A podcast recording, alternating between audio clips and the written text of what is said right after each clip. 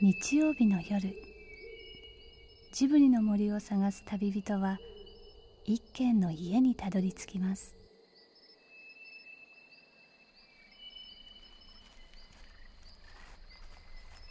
ジブリの森のラジオの川のほとり。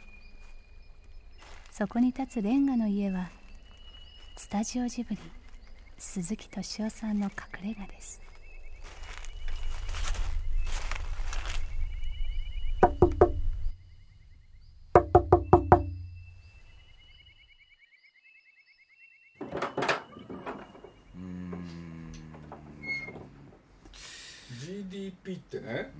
今どのぐらいあるんですか？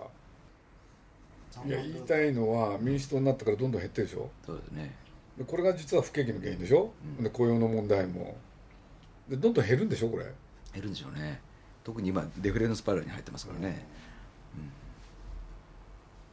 こういう時代にどうしたら活力って出るんですか？ねえ。KDDI はどうするんですか？博報堂の藤巻っていう人がね、ええ、来るはずなんですけれど、ええ。本当来ないですよねあの男は。そう書いてましたよね。どんな会議も遅れてきますからね。そうですか。それもすごいですねなかなかね。なんで彼にね歌を歌ってもらったかってあそれは。だって僕は20年働いてきて一緒にやってきてあいつが働いたとこ見たことなかったんですよ、はい、でどうしたらこいつを働かせられるかっていうんでね。それで主題歌を歌わせりゃね、はいはいはい、そうしたらもう逃げようがないだろうと。なるほどなるほど。それが僕の目論見なんですよ。見事に当たり。どうしてそうやってね、うん、いい加減に人生を送るんだ。真面目にやれない やらないかと今なってますけどね。そしたらねややってるんだけどな、えー 大体人って悪口言うとくるんですよね。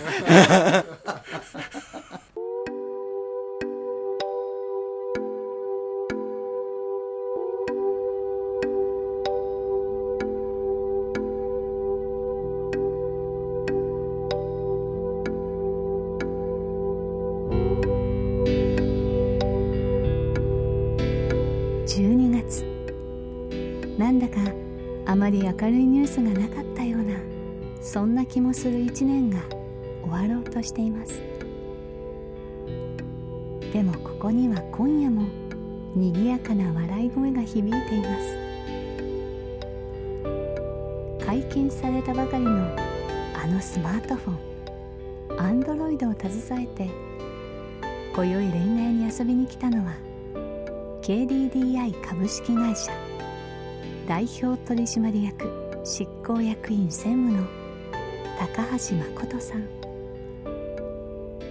新規ビジネス推進本部長雨宮俊武さん。あそんな皆さんを鈴木さんに紹介した人がいつものように遅れてやってきました。こんにちは。お願いします。よ本当に。一昨日あのちょっとうちの会社の役員と飯食ってあの高橋さん雨宮さんと飯食ったって言ったら「えっ!」なんつってその人たちはうちの会社にとってあの最重要人物だから粗相のないようにって言われた。あそうなんだ。っていや大変お世話になってました。こちらこそなんかそんな人とは全然知らなくていやこんなことね別にね僕はね本当のこと言うと、ええ、別に au さんがどうのこうのでね言ったわけじゃなくて今携帯電話をねどうしようかって悩んでたわけ。ああ自分でね。そう。で自分で悩んでていやこれでどどれをどうしようかなと思ってたの。今までソフトバンク使ってたじゃない。俺であのー、なんかどうせ変えるんならなんか新しいねものに変わる時期に変えた方がやっぱ面白いかなと思って。だからあのインターネットで世界がつなあのつながって世界が狭くなったことでやっぱり本当どんどんどんどんいろんなことがつまなくなななってますよね。僕は何も分かんないくせに自分だって実は携帯電話を使ってるわけだからどういう携帯がいいんだろうなって本当に今悩んでますもん。それはスピードが速くなるのはねそれは僕はどっちかっていうと快楽主義ですからね。それはもう快感なんですけれど一方でどういう携帯がいいんだろうってどういうコンピューターが自分にとってはふさわしいのかなってやっぱり毎日使ってるとねなんどっかにあるんですよ。もうあれなんですね。技術的な勝負ではなくてスピード的に同じになってくるから、そうするとそれこそ本当にコンテンツ勝負になってくるんですね。とまあ端末ですよね。コンデンスト端末が非常に重要な機器その差別化っていうのはすごい大変ですね。そこはだから本当にアイディアとか仕組みとかあるいはどういう人たちと一緒にそういうものを表現していくか au さんもであのスマートフォンはもうどんどん出していきますね、うん、アンドロイドを中心になるんですけど、えーでも今までの歴史見ててももう端末の形もどんどん変わってきてるし例えばスピードもどんどん速くなってきてるし料金もどんどん安くなってきてるのでなんか今のあのいあの段階でとどまることはないので、これもずっと競争が続くんですよね。で競争が続くと多分お客さんにとってはいいことがどんどん起こってくるっていう。ねそうなってきますね、えー楽しい時代だと思いますよ。携帯電話がそういうこと起きてるいやーそっか。ついていけないですよね。ついていけない？ついていけないもんだって。僕あるものをいただいてね。これで僕あの英語に弱いんですぐ忘れちゃうんだけれど。何でしたっけ？ワイマックス。ワイマックス。ってやつ。知ってる？いやいやなんか飛ばすんですよね。いやいやおい。いやいや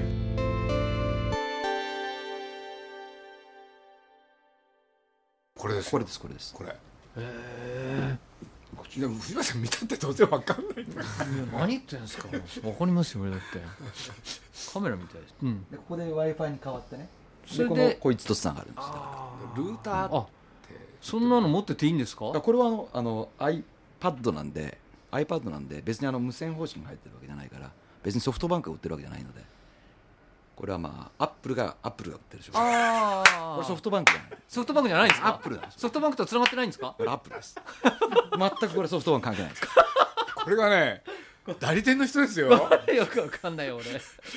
それはそえみんなだからそうなんですよ。iPad とか iPhone ってソフトバンクのものだと思ってるでしょ、うん。あれはアップルのものなのソフトバンクは偉いんじゃない？のとかなん分 かんなくなってきただんだんあのユーザーからユーザーの方からするとそのどんどん今速くなっていってる感覚があるだけで、方式がなんだっていうのはあんまり関係ないので、あ方式そのものはね、ええ。もう早ければいいんですよね。ええ。で携帯電話の形が今の形からあの iPhone あるいはその Android のようなスマートフォンの形になったりあるいはこういう端末がいっぱい iPad のような端末がいっぱい出てきたりそういうあの端末の形がどんどん変わっていくっていうのがそのユーザーさんからすると体感できるんじゃないですかね。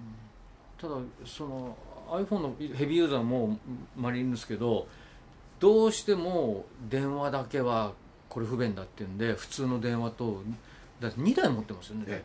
体。電話はこっちの方が圧倒的にうん。便利だ、だからあの本当に電話ばっかりする人はもう電話ばっかりでいいし、うん。あんまりもう電話もしないでもうメールしかしないっていう学生さんとかいらっしゃるじゃないですか。あその人たちはうん。そういうスマートフォン一つになるかもしれないしもっとこうヘビーにうん。そのインターネット使いたい人は通常の携帯電話とパソコン持ってたら十分かもしれないしだからお客様窓口みたいですね。えー そうそう。なんかそうですよ。勉強会なのかお客様窓口なのかっていう感じになってましたけど。でも本当にそんな感じであのいろんな使い使い方がすごく多様化するようなそんなことになってくるんじゃないかなと思うんですけどねだって昔想像できなかったですよね。10年前に携帯電話で音楽が聴けたりとか映像が見られたりとか。ケリリアンさんにさタレント契約結んでもらえばあいいっす。タレント契約。なんか空いてる部署ないですか？写真編纂室。とか写真編纂室。藤巻さんなんかさいつから？要するにずっと携帯とかさこのコンピューター、もうずっといろんなもん買い続けたじゃん、あの電子手帳みたいなやつ。うん、それでほとんどさ、使い切らずにねねえ。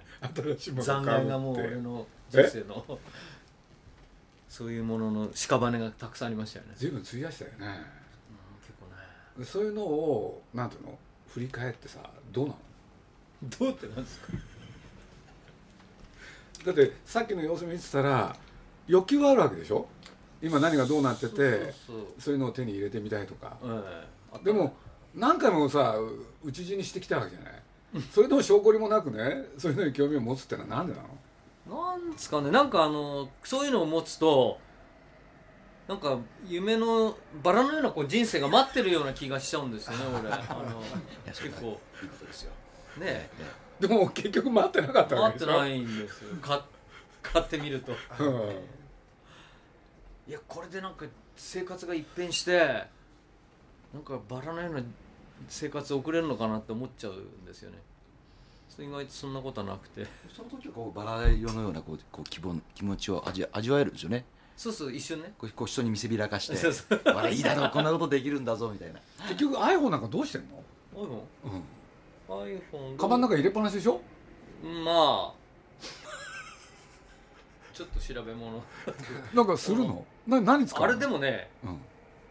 一昨日も使いましたけどあのし 下北で飲み屋のうん。あのあれとか分かんなくて地図とか入れるとすっごいですよねもう。すごいですね。あの地図のじゃあ質問。機能とか。iPhone をさ月に何回使ってんの？3回ぐらい。もうちょっとでもほとんどね今ねあの iPhone だけじゃなくて携帯電話でねないろんな調べ物ができるようになってるじゃないですか。うちなんかでも Google の検索エンジン入れてあるんですけどそのなんか気がついたらなんか忘れたらすぐにもう携帯電話取り出して、うん。そこにもう文字を入れてなんか調べるような時代になっちゃいましたよね。でその結果がその、えっと文字で出てきたり地図で出てきたり、映像で出てきたりするでしょ。あれあれって実は始めたのってまだ数年前なんですよ。あでもあっという間にそれがもう生活習慣の中に入ってきちゃったから、まあああいうものっていうのはこれからどんどんまたあの使いやすくなっていくと思うんですよね。ーまあだからねそう有事の時にはね。あの飲み会やってるすぐ忘れることっていっぱいありますよね。あのこうなあれだあれさそうそううそう。そうそうちょっとなんだっけ？みたいな。そうそうそう。そうなかなか出てこないじゃないですか、ええ。あもうすぐ携帯でもすぐ調べられちゃうから。そうなんですいやよ、俺前のスマートフォンだとさよくあのメロディーは覚えてるけど歌のタイトルは分かんない？っていう時にその機能あのソフト使ってたの覚えてない？でちょっと歌ってみるとねタイトルが出てくるそうそうそうそうですよ。鼻歌検索って言うんですけどね。鼻歌検索？えそいつはその iPad 使いこなして。る俺ねおかげさまでね使いまくってるんですよ、いやもう皆さんにね目の敵にされながら。鈴木さん昔からモバイル親父だったからあの結構いろんなの使ってきましたよね好きなのよ。しかも使いこなしてた。好きなのよ。ねえ。え鈴木さんそういうのはお嫌いだと思ってる人が多いんじゃないですか、そうジブリはね、え宮崎さんは確かに嫌いだと思うんですけそう。ど宮宮崎さんに隠れてこっそりそういうのやってる。でバレるんだよね。え バレてるじゃないですか。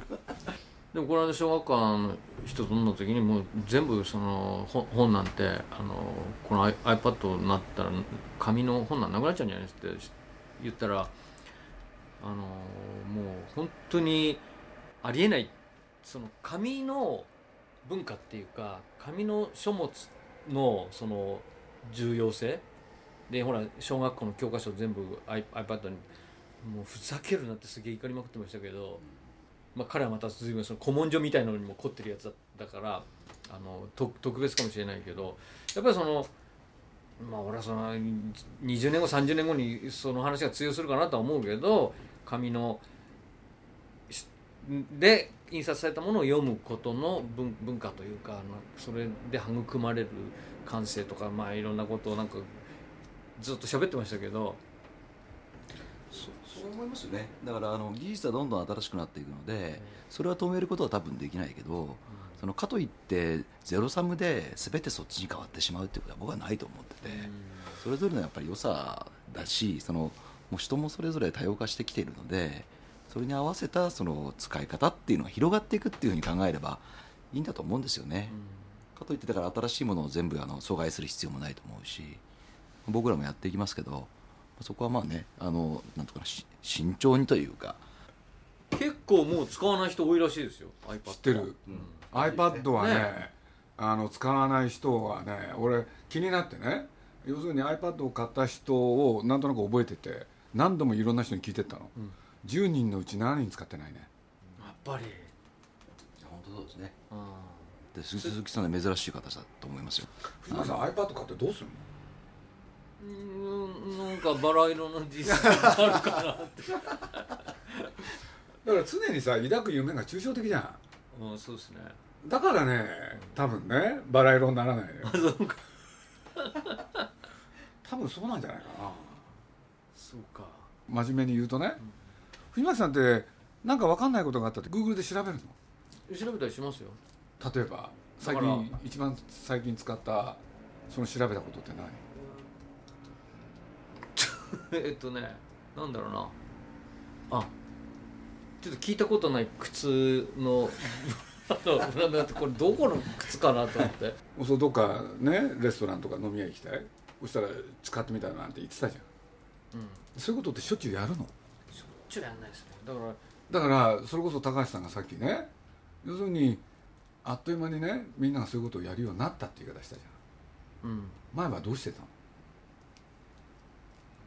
でも多分、人あ前は前はだから調べようがなかったからあれじゃないですか？どうしてたの？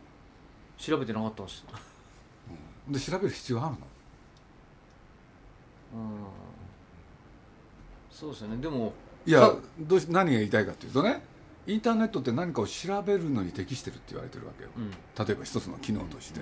ほんで実は携帯もねそれによって文化が変わるっていうのかその時調べるでしょ。そんなに調べるのかで確かに今この瞬間はみんな調べてるでしょ。こうやって永久不変ですかね。流行る流行らない定着するんじゃないですかその定着するのかな。わかんないですけど、僕はやっぱ定着定着するような気がしますけどね、どうなんですかね。う俺ん。も定着するんじゃない。あのーだから本当に今の鈴木さんのおっしゃる通りで調べるのが楽しい。例えばううちの娘もあの買ってやったんですよ。そしたらもうその、まあ、今自由学に住んでるんですけどこの間寿司を食いに行く時にあのパーッとなんかなんか知らないけどそのし調べるとそのウニが一番安い店とかっていうのがパッて出るんですよ自由学校の近辺で。ここが一番安いとかってそんなことわかるのっていうとすぐそそれがわかる、でそういうことはみんな慣れちゃ慣れたじゃん。うん、それ慣れると最最終的にどうなるの？うん？でもね慣れるとねもっとまだもっと便利なことを探すんでしょうね。ななんだけれどもやっぱ調べるという欲求はこれは続くと思うんですね僕はね、違いますかね？っていうことを聞きたかった。だってさっきから藤巻さんの話聞いてると面白いのはねたまに調べるでしょ、ほん。で一回そういう機能があることが分かるとそこで充足するでしょ。満足するでしょ。うん、たまにね。たまでしょ、藤巻さん調べたい？いろんなこと。いや何が言いたいかっていうとね何かを調べるあらゆることね。これもほ本当にちょっとしたこと、うん、みんなで飯食ってて思い出せないことを調べる。確かに今それが流行ってるんですよ。うん。調べるっていうことが、うん。でもこの調べるっていうのが流行るってね今でしょ。うん。ずっと永久不変にねこれは流行るのか、あのね僕よく例に出すんですけどね。まあいろんな方が言ってるけれど日本人はね食べる量が減ったって。うん。でその時にね僕コンビニが果たした役割って大きいと思うんですよ。要するに朝昼晩きちっと決まった時間しかご飯が食べない。だったのがコンビニのおかげでいつでもどこでも食べられるようになったでしょ、その瞬間ね食べる量減ってるんですよね。うん。いやそれね非常に俺なんかね興味持ってるわけ。でこれでね例えば iTunes が映画の配信でしょ。わーっと出るでしょ。どうなるんですかね。みんな見ますかねうーんなんていうのかな、えっと、個人個人に必要な情報とそうでない情報がありますと。で必要でない情報をいっぱいこう押し付けられちゃうとやっぱりそれは非常にストレスになるとは思うんですけれども、いや自分の欲しい情報だとかね期待している情報っていうのもいっぱいあるわけですよね。でそれをこう調べるツールとしてはツールとしては携帯っていうのはすごくいいと思うしこれからもこう発展していくんだと思うんですよね技術がだからそのストレスする、えーっとなん僕がか調べる。はそこである限界があるんじゃないですかってことを聞きたかったんですけどね。うん。要するにもっとすごくなりますすごいスピードでありとあらゆることを調べられるようになったら人は調べるのか。うん。まあ、そうかもしれませんね。情報がもう本当に肩になった時代においては、そこまで必要なくなくなる可能性だってっていうのがあるんじゃなねいかということですかね、まだ、要するに完全に調べることができないでしょ。うん。だから面白いんだと思うんですよ、うーんでもこれでスピードが本当に速くなってね、ん。いろんなありとあらゆることが調べることが一瞬でできるようになった時人はどうするか。うん。調べるっていうこととね知るっていうのの違い。あーうん、KDDI はどうするんですか？うーん。ちょっとトイレ行ってよろしいですか？どうぞどうぞそうか。すげえな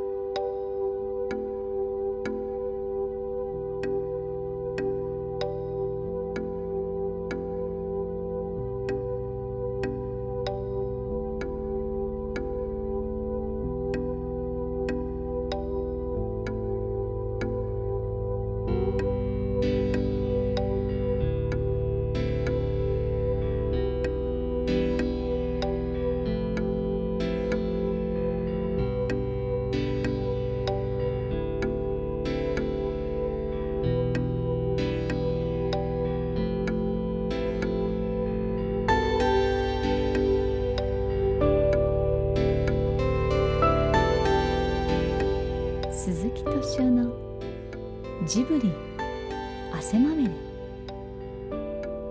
今夜の出演はスタジオジブリ鈴木敏夫。KDDI の高橋誠さん。雨宮俊武さん。そして博報堂 DY メディアパートナーズ藤巻直也さんでした。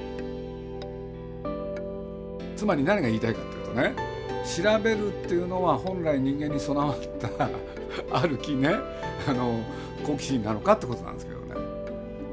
まあこれ言葉のあやかもしれないけど気になったのはね調べるってこととね知るっていうのの違い。知りたいんですね僕も。知りたいけれど調べたいと思わない。これが僕の個人のことなのか それとも一般に当てはまるのか。この情報化社会の中でねみんないろんなことを調べるのに対応してるでしょ。ですごい大真面目にやってるじゃないですか。だからこれいつまで続くんだろうってすごい気になってるんですよ。でもう一つ言うと知るっていうことと調べるっていう間には実は大きな川があるんじゃないか。知ると調べるの間に大きな川があるっていうのはそれは僕はそう思いますね。情報は自分の中に入れてパッと消えていくでしょただ本当にでも調べてこうどんどん意識忘れていっちゃうんだけどそれをなんか自分の言葉に変えてちゃんと喋れる人が減ってきたら寂しいなと思いますよねそれを今度自分のその血肉化していくそこを忘れちゃいけなくってそこをこうなんかなんかな？だから僕そこにもう一回気づく時期大げさに言うとね自分に生きる力欲しいんですよ。うん。そのためにはいろんなことを知ってね自分の肉体にね貸したいんですよね。頭が変わる。肉体が変わる要するにコンピューターっていうのはよく言われるのは外部装置。でその中にいろんなもの詰まってる。これをね持って歩けばね鬼に金棒って言われてるけど本当かってことなんですよ、ね、どうせやるなら自分の頭の中に体の中にね全部詰め込んだらいいに決まってんじゃない？象徴的に言うんならですよ。もう調べるのはいい。なんてこと思ってるんだよ。どうもここへ来て人間はね知りたい欲求がものすごい強くなってるなんとか良かったものを取り戻そうってことが起こるんじゃないかなそれは可能性ありますよね。うん。でそれはどういう形で起こるんだろう？うん。でもねあのね今日の話でやっぱりすごい象徴的なのはね博報堂の藤巻っていう人がね、えこれでやってこれたんですよ藤巻さん。何にも調べないんですよ。でも今はもうこうやって生きてるわけでしょ？そうするとこれ一体何すかこれ？何にも調べてこないわけでしょ？人生がバラ色になるかもしれません そうそんな藤巻さんのリアルな人生にバラは咲くのでしょうか？そして KDDI とジブリの対話は灰色の世界にどんな未来を生み出すのでしょうか？続く